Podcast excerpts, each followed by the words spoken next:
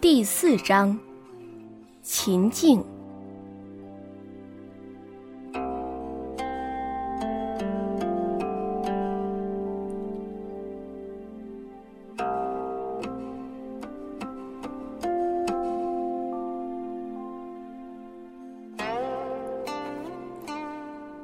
几乎每一首古代的琴曲都有一个十分恰切的名字。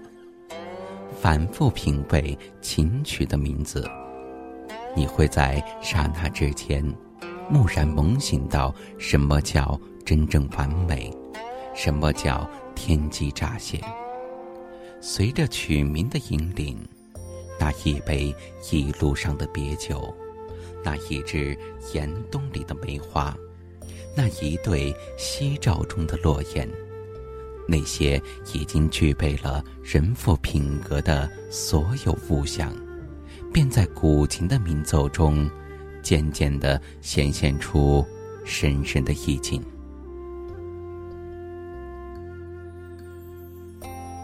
不过，不同流派的琴人们，对于意境的追求，又各自有着独到的美学理想。而虞山琴派所推崇的轻微淡远，说到底，本质上还是一个“清”字。这一个“清”字，与浊相对立，与洁相吻合，冰清玉洁，实在是让人肃然起敬。应当讲，对于“金子的张扬，这本身就是对古琴艺术的。弘扬光大，与正本清源。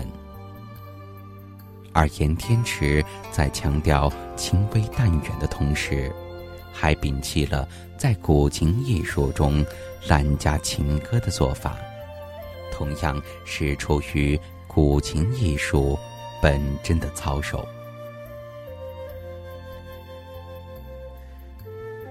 在东方的审美观念里，清纯之美。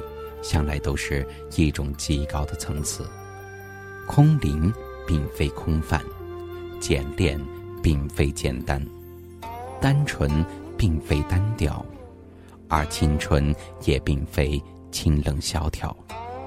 辩证的法则早已证明，唯有前者，才能体现出羽山琴派所向往的博大和平。这也正是。中国古典哲学的抱朴怀素的主张。